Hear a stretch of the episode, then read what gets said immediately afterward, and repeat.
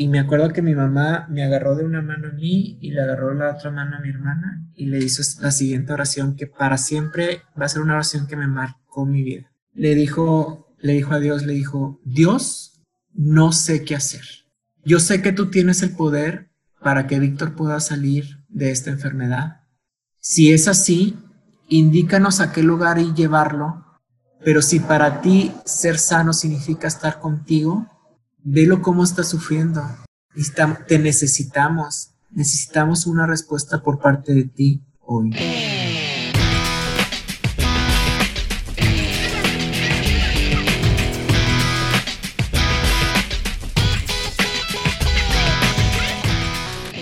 ¿Qué tal mis amigos resilientes? Les habla su amigo Abraham Fuentes. Ya estamos en un episodio más de Podcast Resilientes. Este podcast tiene el propósito de compartir con ustedes consejos, herramientas, entrevistas de cómo convertirnos en una persona resiliente. Y hoy está con nosotros precisamente Víctor Manuel Quiroz. Es un joven apasionado de la música, es cantante, también es apasionado por la superación personal, la buena alimentación y el ejercicio.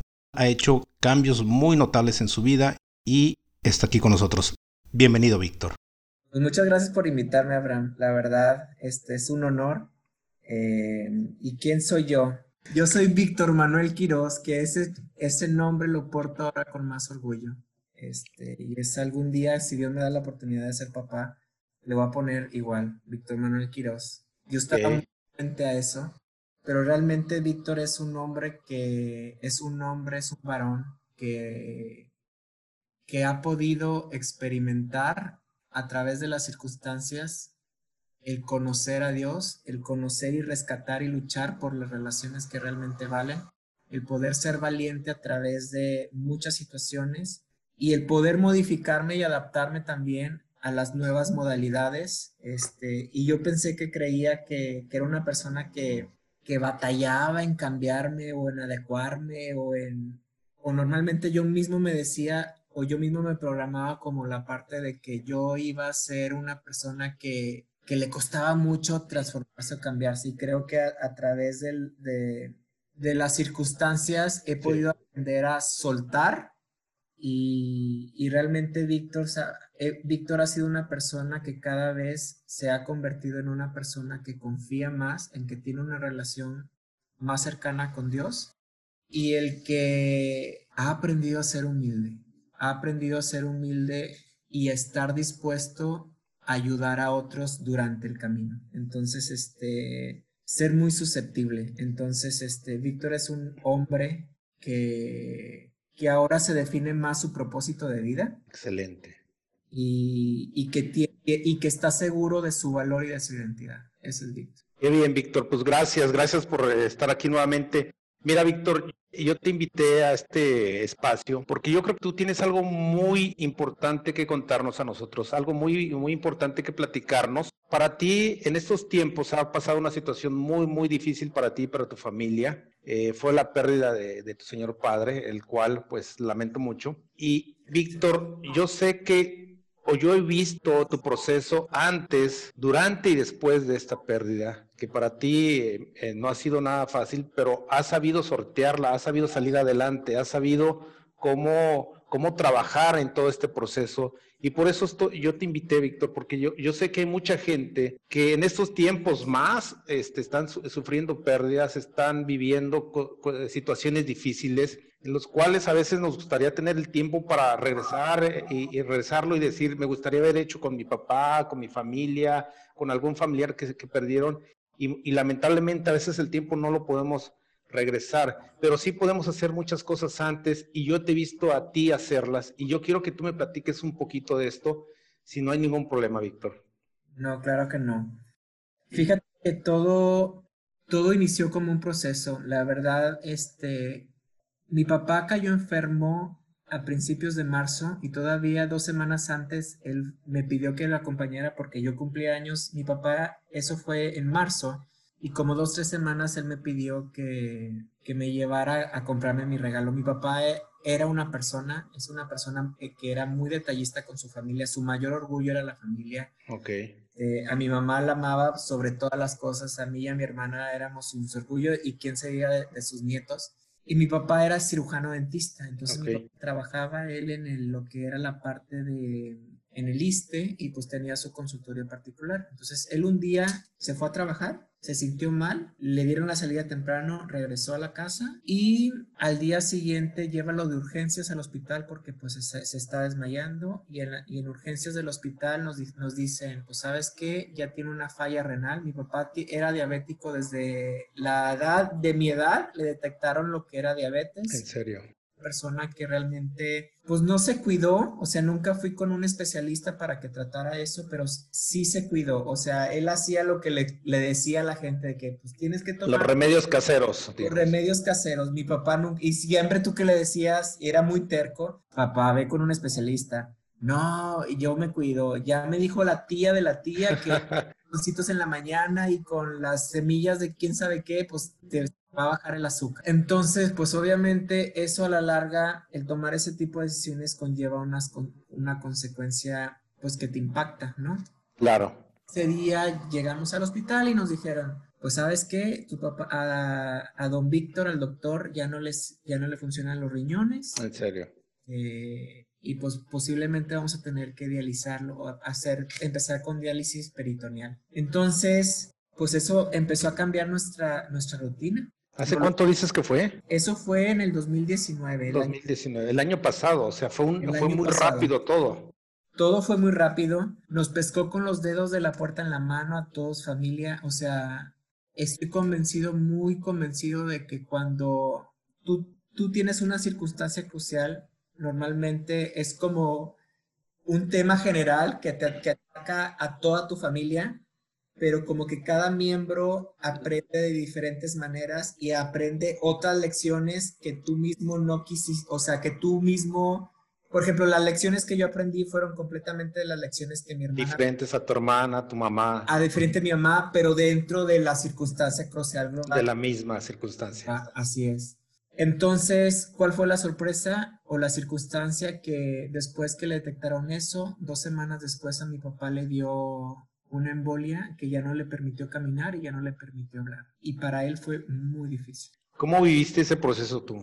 Al principio lloraba, llorábamos, estábamos incongruentes, teníamos miedo porque no sé si tú sepas, el dializar a una persona es prácticamente tú tienes que desinfectar todo, lavar todo, tú tienes que estar libre de bacteria porque si no le puede entrar un virus por el, por el orificio y luego lo puedes infectar. Entonces, al principio tenía... Muy complicado mucho miedo, muchísimo miedo. De hecho, al principio yo estaba enojado, estaba enojado con él, estaba enojado diciéndole, ¿por qué no te cuidaste?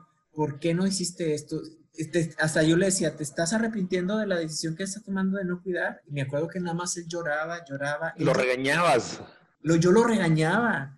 Mi mamá lo regañaba, este, mi hermana no tanto. Mi hermana siempre ha sido la, la, la hija más ¿qué necesita mi gordito? O etcétera. O sea, la que... La, que, que fue la, y fue la primera que le entró al quite al momento de dializar. O sea, ella fue, digamos que un poco la más valiente y poco a poco dentro de nuestros procesos nosotros empezamos a modificar.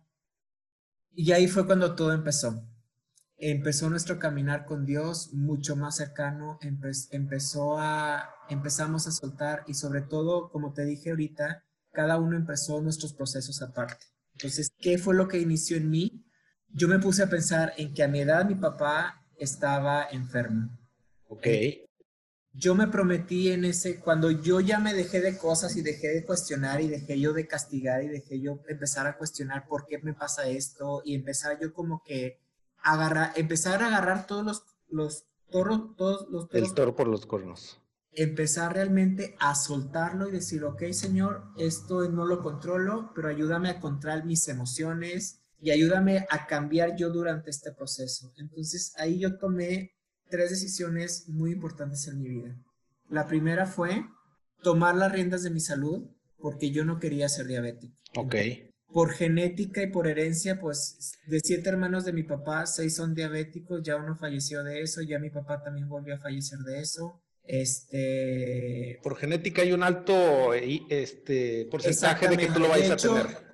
Exactamente. Entonces yo ya tenía que hacerme una operación que, que, ya la estaba, que esa operación también me ayudaba mucho a, a reducir mis porcentajes de probabilidad de contraer diabetes. Ok. Entonces yo lo que hice fue decirle, no me va a pasar esto. Esa fue la primera decisión que tomaste. Exactamente. Entonces, a partir de ahí, yo agarré a mi papá y yo también lo hice. Voy a honrar a mi papá con mi salud. Excelente. Voy a honrar a mi papá con mi salud. Entonces, yo ya no estoy preocupado que voy a volver a regresar y que extraño. ¿Por qué? Porque mi papá yo lo tengo enfrente. Cada vez que yo como y cada vez que yo hago ejercicio y cada vez que mi papá... Lo estás honrando. Y lo estoy de una manera honrando, así es.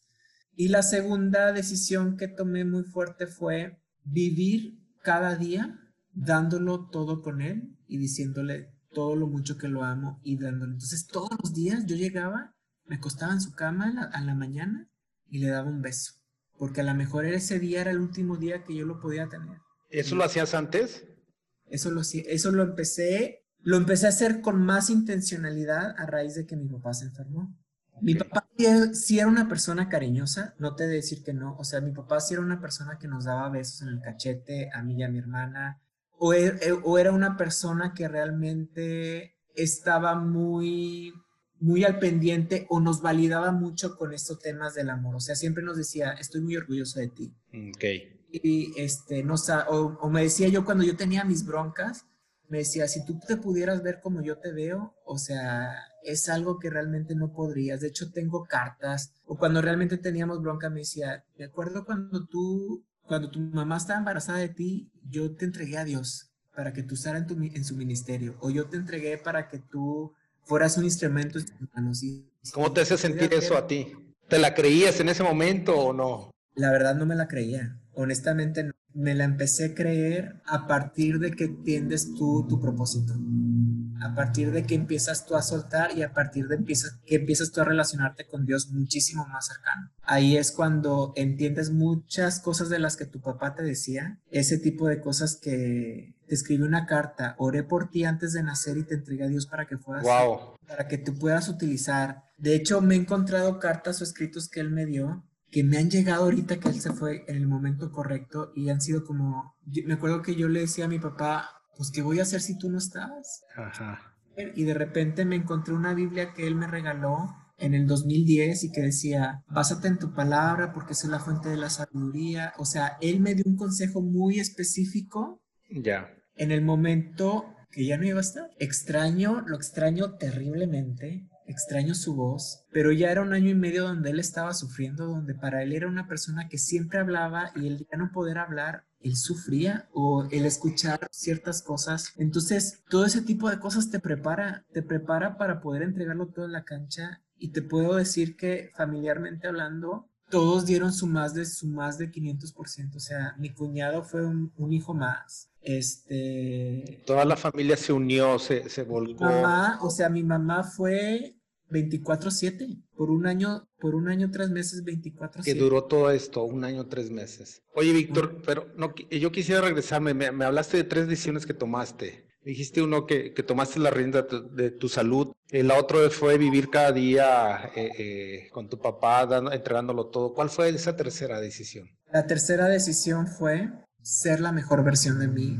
Ser la mejor versión de mí. Y lo, y lo has logrado. Bueno, ahorita me platicas de eso porque eh, yo, yo quiero que la gente, ojalá te pudiera ver, seguir en tus redes. Vamos a poner tus redes porque es un cambio increíble que has tenido, Víctor. Pero bueno, sigamos.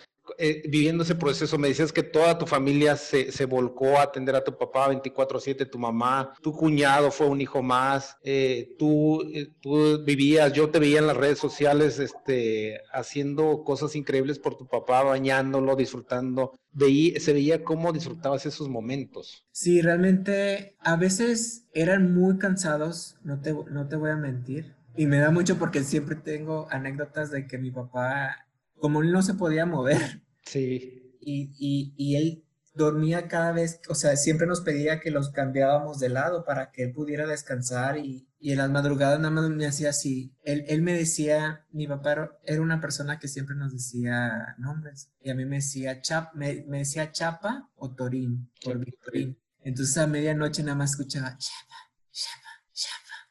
Entonces ya me levantaba, ¿necesitas algo? Y nada más me hacía así de, Y yo, te voltearas, te, te, hacía con los ojos señas para que lo voltearas. Era como si tuviéramos un bebito, o sea, un bebito que teníamos que darle de comer a las 2 de la mañana, pero en lugar de comer era voltearlo. Entonces, no te, no te miento, fue cansado, fue difícil, pero nunca fue con, con un tono ni por nadie de la familia. De fastidio, de que ya... otra vez yo... Yo digo que ese tipo de actitudes aligeran más, porque claro. más y puedes ver mejores oportunidades de poder servirlo más. Y eso ayudó, me ayudó, ayudó mucho en general. La actitud cambia todo, ¿no? Bastante. De hecho, la, si no tienes una buena actitud, y sobre todo en este tipo de procesos, esa es la diferencia entre pasarlo con pesadez, porque al final de cuentas uno lo tiene que pasar, pero ya uno decide si lo pasa con pesadez y con una mala actitud a pasarlo con, a lo mejor con cansancio, pero verlo como una oportunidad. Ok. ¿Qué oportunidad veías tú ahí? De servirlo, de amarlo, de, de besarlo. Para mí, para mí era un regalo el darte un beso. Y siempre le acercaba y yo le decía, ¿me quieres? Y no me decía. Qué entonces, entonces, como te digo, o sea, fue, al final de cuentas digo, el duelo, sigo llorando, o sea, a veces me acuerdo de él o escucho su voz y lloro, pero el pasarlo a través de darlo todo en la cancha, como él lo dio todo en la cancha, es de los mejores regalos que una persona puede experimentar. Porque si de por sí un duelo es difícil, sí. no quiero imaginarlo quedándote cosas con pendientes. Entonces, por eso yo también decidí, ¿sabes qué?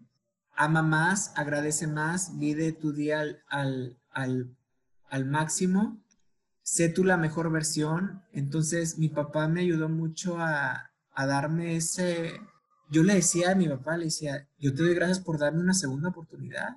Y dije, yo te doy gracias porque si no te hubiera pasado este, a lo mejor tú, tú, le decía yo a mi papá, a lo mejor tu salud va decayendo, pero a la par, la vida de tu esposa y de tus hijos, vamos renaciendo en una área mucho mejor. Ya. Y luego le decía yo, ¿te arrepientes? Y me decía, no. Y eso es amor. Ya.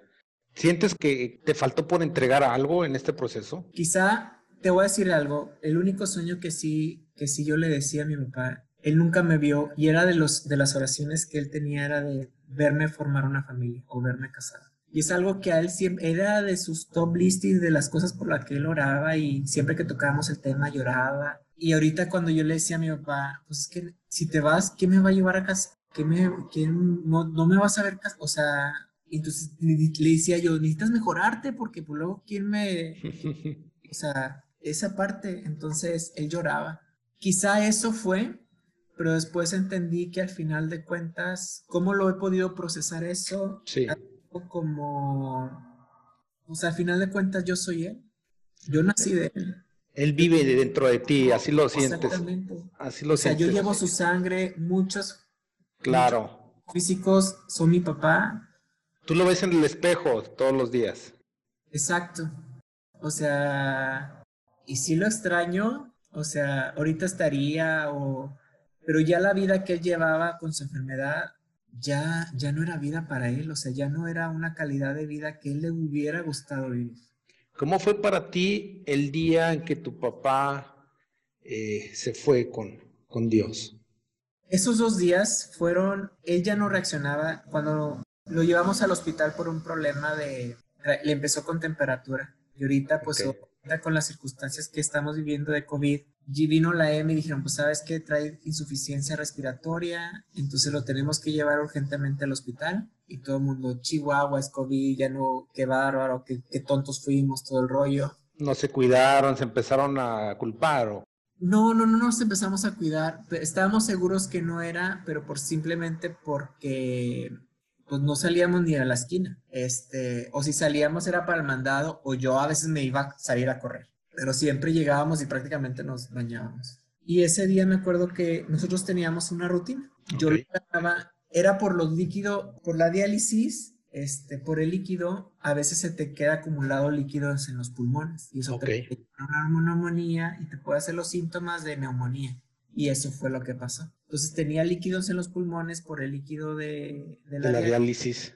Pero pues lo tenían que estabilizar en el hospital. Entonces me acuerdo que ese día teníamos mucho miedo. Mi mamá y yo estábamos aquí en la casa, entonces le dije a mi mamá, pues hay que llevarlo, pero lo llevamos, no lo llevamos, o qué hacemos, lo estabilizamos. Y me acuerdo que nos agarramos la mano, lloramos y le dijimos a Dios, es tuyo, haz lo que tú quieras con él, este, cuídalo. Y me acuerdo mi papá estaba consciente y estaba llorando. Entonces él se subió a la ambulancia y literalmente se fue con la bendición de Dios. No sabíamos qué iba a pasar porque y no sabíamos si algún hospital lo iba a recibir por el tema de COVID. Sí, también por la saturación.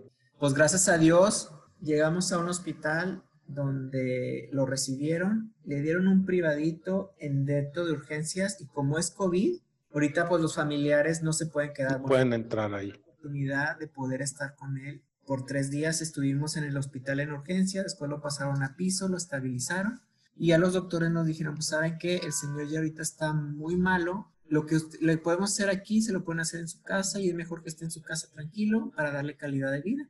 Ok. Ahora el señor, pues a lo mejor una semana, dos meses, tres años, cinco años, literalmente no sabe.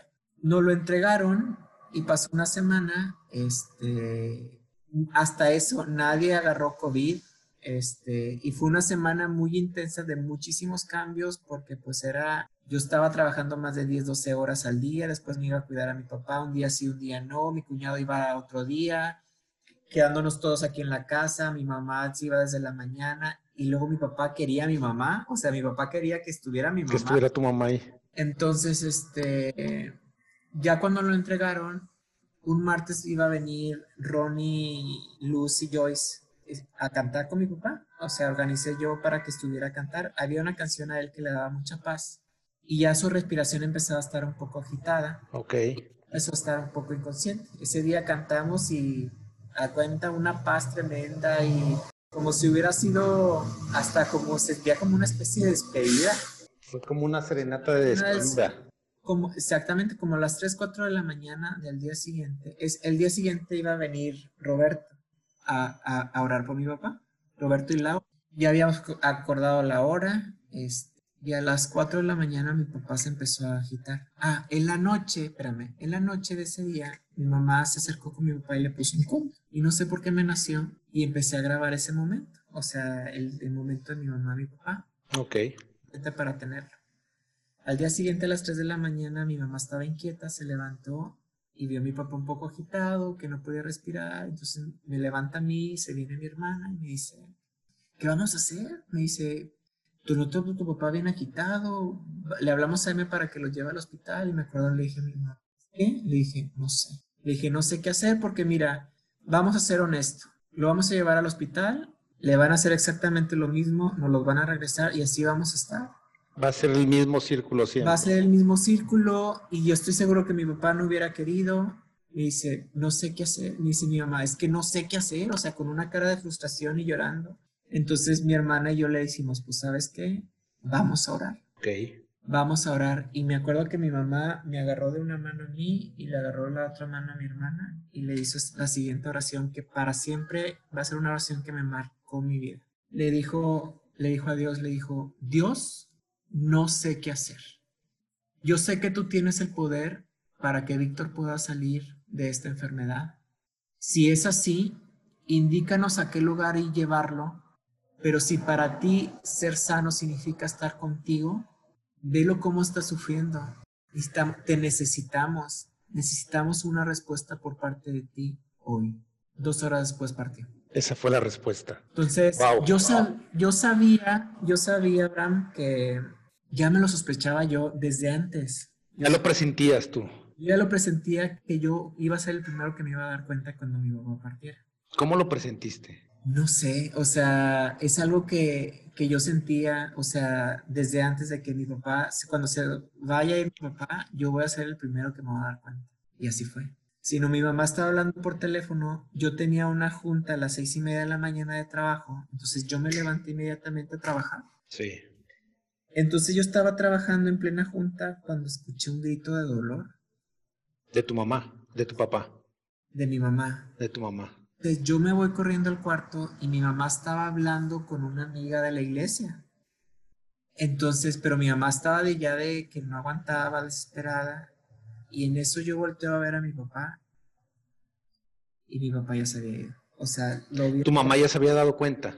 No. No. Sino cuando yo me desperté, me la acerqué, escuché su corazón, intentara ver si escuchaba un poco su respiración. Volteé con mi mamá y le dije, mamá, papá ya se fue. Y mi mamá estaba hablando por teléfono. No soltó el teléfono y nada me dijo, y nada más le dijo, Pato, le dijo mi mamá, Pato, Víctor ya se fue. Entonces mi mamá se levantó y la primera reacción fue, Dios respondió.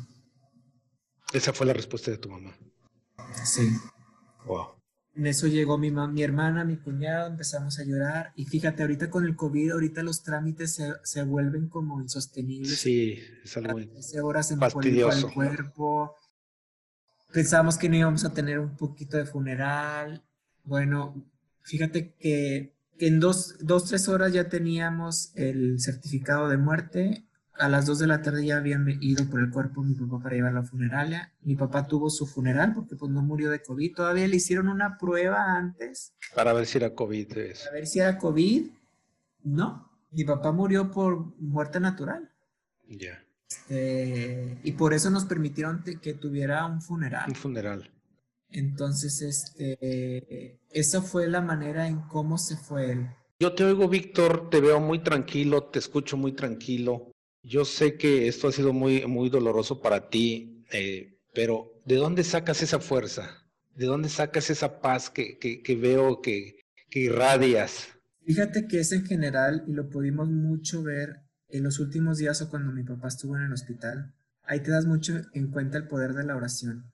Cuando la gente te dice, estamos orando por ti, es algo que tú sientes y te das cuenta de que, como yo le hice cuando, o sea, cómo cuidar a mi papá trabajando 10, 12 horas cuando tu jefa acaba de renunciar y tú tenías que tener contactos y trabajar a las 2 de la mañana, a las 3 de la mañana y luego levantarte y luego en la noche irte con tu papá, este, o mi mamá de cómo estar súper fuerte, súper acá y súper, o sea, uno no le, uno, uno por sí mismo no puede, uno por sí mismo no es como, yo soy luchador. Sí. O sea, uno no puede andar en la vida de que tú no puedes manejar este tipo de circunstancias porque realmente la fortaleza es algo que solamente Dios puede dar. De ahí viene tu fortaleza. Exacto. O sea, de ahí viene porque por mí mismo yo estuviera en una esquina llorando y queriéndome matar. Así de sencillo. Tu fuerza, tu fortaleza, tu fe, tu convicción, todo esto viene de Dios. Exactamente. O sea, literalmente fue Dios y toda la gente que nos acompañó, que a lo mejor no estuvo físicamente con nosotros, pero cada oración marcó demasiado. Entonces, literalmente cuando agradecíamos las oraciones era gracias, gracias, gracias, gracias, gracias, gracias, gracias, porque sin esa oración no nos hubiera, no nos hubiéramos sentido, Dios no nos hubiera, no nos hubiera cobijado. Con esa paz. Mira, yo, de aquí hay algo importante que, todo lo que estás platicando me llama mucho la atención y, y yo lo rescato de la oración de, de, tu mamá, que tu mamá hizo la oración. O sea, eso que acabas de decir, o sea, esa oración ahorita para yo la escuché y dije, wow, es impactante escuchar decir a alguien, Dios, si para ti el sanarlo es estar contigo, eso como que mucha gente no lo comprendemos porque dentro de nuestra naturaleza Creemos, creemos que el sanar es verlo bien en un cuerpo y que esté aquí contigo, pero hay algo más allá que nosotros no podemos comprender, que el sanarlo va más allá del cuerpo, va más allá de estar en un lugar mejor, que es que de acuerdo a lo que tú me platicas con tu fe, tú ahorita crees que tu papá está en un lugar mejor. Claro, y de hecho te voy a decir por qué. Cuando yo, mi papá recién se fue, o, se fue unos días antes, cuando se fue al hospital y cuando empezó a cambiar todo, yo estaba muy afligido, muy afligido. Entonces me acuerdo que me fui al hospital y regresé y lo que yo primero que hice fue correr. Me acuerdo que yo estaba corriendo, yo estaba llorando y él estaba diciendo, Señor, ayúdame, yo sé que, que tu propósito es tu plan, ayúdame a entender esta parte porque pues yo quiero tener a mi papá, yo no quiero que se vaya, o sea, yo no lo quiero que se vaya, o sea, falta ciertas cosas que yo quiero que viva conmigo y yo quiero que esté conmigo. Y de repente entró una canción que para mí esa canción se ha convertido en el mensaje que Dios, en el arranque de Dios como mi papá. Ok. ¿Cuál es esa canción? La canción está en inglés, se, llama By the Grace of God, de, el grupo se llama Bethel, y una letra dice que esa, me acuerdo que yo estaba en pleno camino corriendo y la letra, y ahí me detuve y empecé a llorar y entendí. Dice, yo conozco los planes que tengo para tu vida y la muerte no termina aquí. Wow. Esa frase me voló los sesos porque entendí que mi papá ya ganó. Entendí que mi papá luchó, que mi papá se desgarró luchando la vida, luchando la batalla, siendo él si te, si te platicara, sería otro podcast de todo lo que mi papá luchó y todo lo que mi papá, él cambió su entorno, su círculo, de, tener realmente un padre que no tenía una relación con él y él cómo decidió tener una relación con sus hijos. O sea, él, él, él digamos que cortó un círculo cañón de generación en generación, estoy seguro. Entonces, este, ahí yo entendí que la vida de mi papá cumplió su propósito y que el plan de mi papá y la influencia de mi papá es algo que, que la muerte no derrotó. Ya, qué chido, Víctor. Yo me di cuenta que mi papá ahorita está sano, mi papá ahorita está hablando lo que nunca habló y yo creo que tu papá está feliz de verlos a ustedes, cómo, cómo han salido adelante, ¿no? Yo creo que tu papá. Yo sé que el día de, y añoro el día que lo vuelvo a abrazar. O sea, añoro el día y yo le decía a mi papá de las últimas veces, cuando él ya estaba en cama, yo le decía, si tú te vas, le dije yo, la próxima vez que nos veamos, voy a hacer que te sientas mucho más orgulloso de mí. Y es ahí donde viene, sorry, por llorar, pero... No, no, no. Entiendo. Y es ahí donde viene la parte de hombre íntegro, espiritual y cuerpo. Para ti un hombre íntegro es espiritual. De hecho, el último consejo que mi papá me dio. Sí. Oye, me gusta una chava, le decía yo, me gusta una muchacha. Y, a mi papá se le brillaban los ojos. Le brilló, dijo, hasta que se me va, a hacer. temas de amores, para, no, para él era el mejor día de su vida. Entonces me decía, ¿qué hago? Y él en el hospital fue la última conversación o la última palabra que me dijo, mi hijo, conquista, conquista, conquista. Entonces, este, yo le agradezco mucho a mi papá porque me dejó un precedente de cómo ser como esposo, cómo ser como padre. Un ejemplo. Y yo sé que el día de mañana mis hijos van a llegar a conocer a su abuelo a través de mí y a través de mis acciones. Claro. Entonces, este, así he podido lidiar con esto.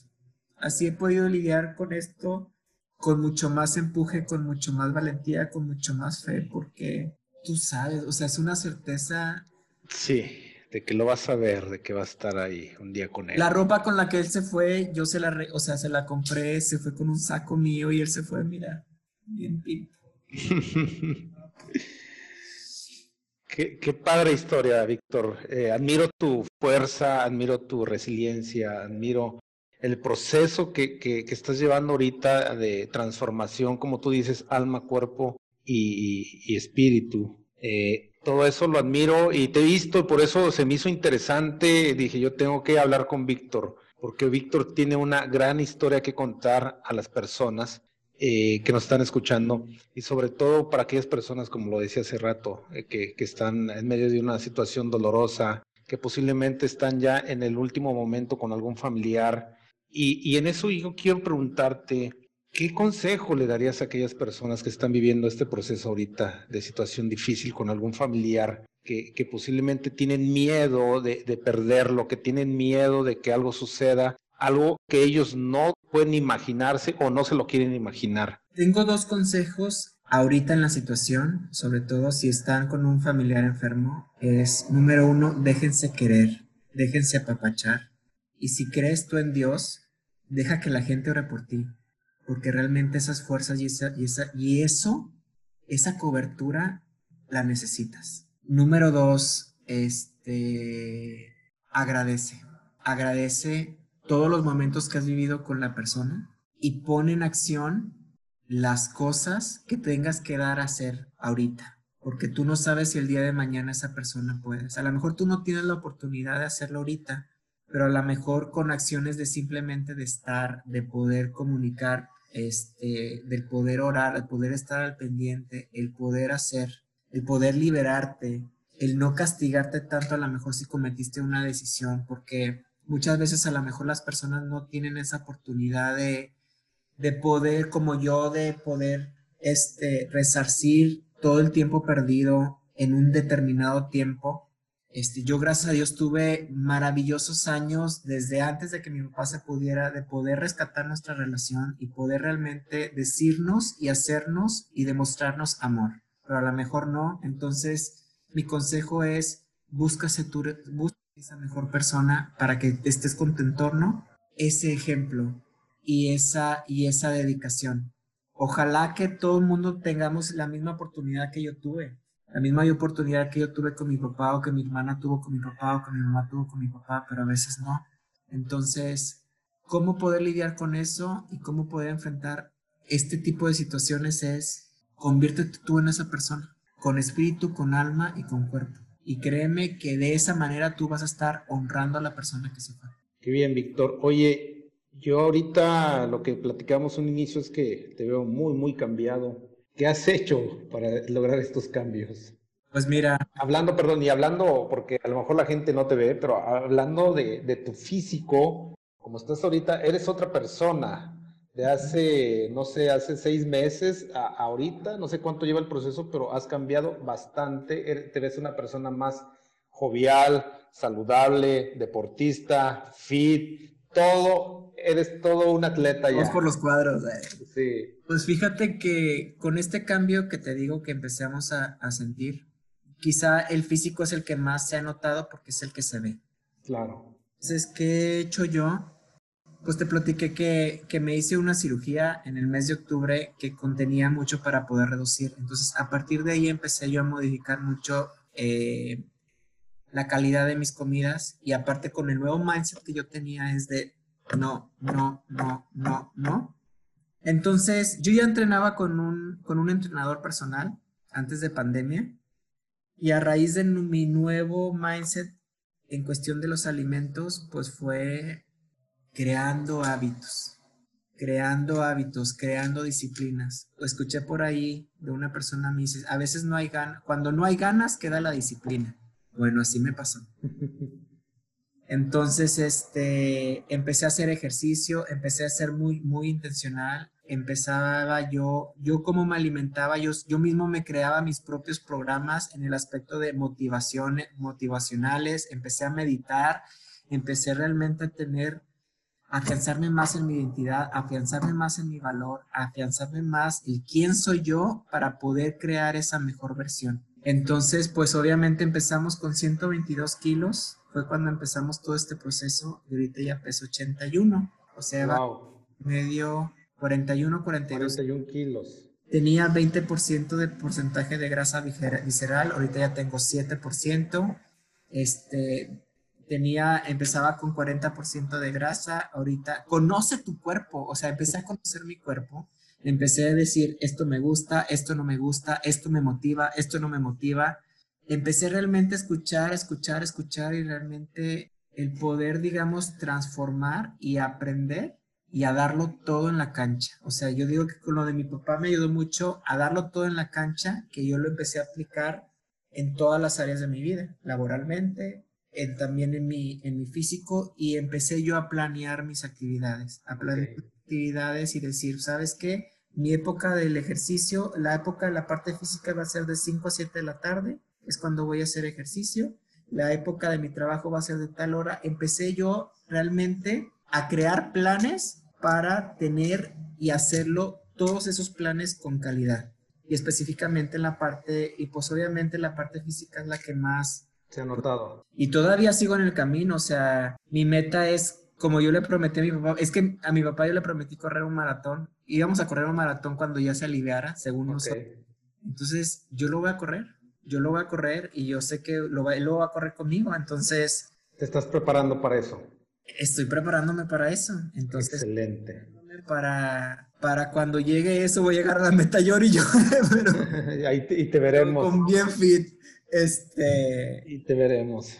Y, y es eso, o sea, simplemente aprendí mucho que cuando yo hago los cambios este, de adentro hacia afuera son los cambios más sostenibles. O sea, yo intentaba bajar mucho de peso anteriormente y hacía todas las dietas. De hecho, esta es la segunda vez que bajo de peso, pero cuando uno no tiene su valor puesto, su identidad puesta, su, sabe cuál es su propósito de vida, normalmente nos vamos a quedar en la parte física y en la parte de que nosotros le vamos a dar, a otorgar a otras personas que nos den ese valor. Pero cuando realmente hacemos nuestros cambios internos y cuando realmente nos, nos tocamos ese valor, tú mismo lo vas a hacer porque tú ya mismo te amas. Claro. Entonces, explotas. Así de sencillo, explotas. Porque cuando tú traes el correcto mindset y tu correcto valor y tu correcto amor, es cuando... Los cambios se dan permanentes. mi músculo se marcó bien, qué chido. O sea... Sí, te entiendo. Ya no tengo miedo. Este, ya no tengo miedo de poder regresar porque no voy a regresar. Exacto. Voy a regresar porque yo me voy a amar, a menos que me deje de amar. Y pues eso nunca va a pasar. Claro, porque ahora tienes un propósito. Exacto. Y mi propósito ahorita es como, pues ahorita mucha gente se me ha acercado o de que, Big, dame tips, o Big, ponme una rutina. O, Ya vas a ser un instructor, ya. mundo fitness, tengo seis meses, tengo apenas menos del año. O sea. Pero los cambios son increíbles, ¿eh? A mí me funcionó, pero pues si tú no te amas a ti misma o tú no te amas a ti mismo, es muy difícil que tú puedas lograr eso porque no es sostenible. Claro. Pues qué bien, Víctor. Te agradezco mucho este tiempo y, y, sobre todo abrirme tu corazón y abrir tu corazón a toda, a toda la gente. Yo sé que es un proceso difícil, pero has sabido cómo manejarlo, has, tenido a la gente correcta a tu alrededor, tu familia ha estado apoyándote y sobre todo tu fe, que es lo que te sostiene. Pues te agradezco mucho, Víctor. Gracias, por, este tiempo. Te mando un abrazo, sabes que te quiero. Y, y esperemos eh, pronto también ver ahí como tu papá lo, lo, esperaba, verte casado, que nos invites a la boda. Claro, Si estás en, esa época de, de conquistarla, ¿Quieres mandarle un saludo? ¿O eso es privado? no te creas, para que la conquistes. Pero bueno, un saludo. Eh, un saludo a ya saben quién, ella ya sabe quién es. Así es que. No, todavía no sabe. Ah, no, todavía no sabe. Bueno, ojalá y pronto lo sepa. Pues muchas gracias, amigo. No sé si quieres decir algo para despedirte. No, pues muchas gracias por la oportunidad en verdad, este, como una oración de mi papá siempre fue, de las oraciones que él le preocupaba mucho era, no preocupaba, que siempre le hacía era de que, que su vida él pudiera influenciar y pudiera ser de bendición a otras personas. Entonces, el poder platicar acerca un poco de él y el poder platicar acerca de la gran persona que él fue, de una manera también me ayuda a mí. Yo soy mejor persona gracias a él, mi familia es mejor persona y no sabes qué agradecimiento estoy por, por por la vida de mi papá porque me cambió la vida. Claro. Es, y yo sé que contando este tipo de experiencias puede ayudar a otros y viene siendo y contestando la oración que él se hizo de cómo poder influenciar más a otros. Pues qué bien, amigo. Gracias por la oportunidad. No, al contrario. Pues bueno, amigos, esto es todo. Y ustedes saben si este episodio creen que le puede servir a alguna persona que esté pasando por una situación, compártanlo por favor y los esperamos en nuestro próximo episodio. Hasta la próxima.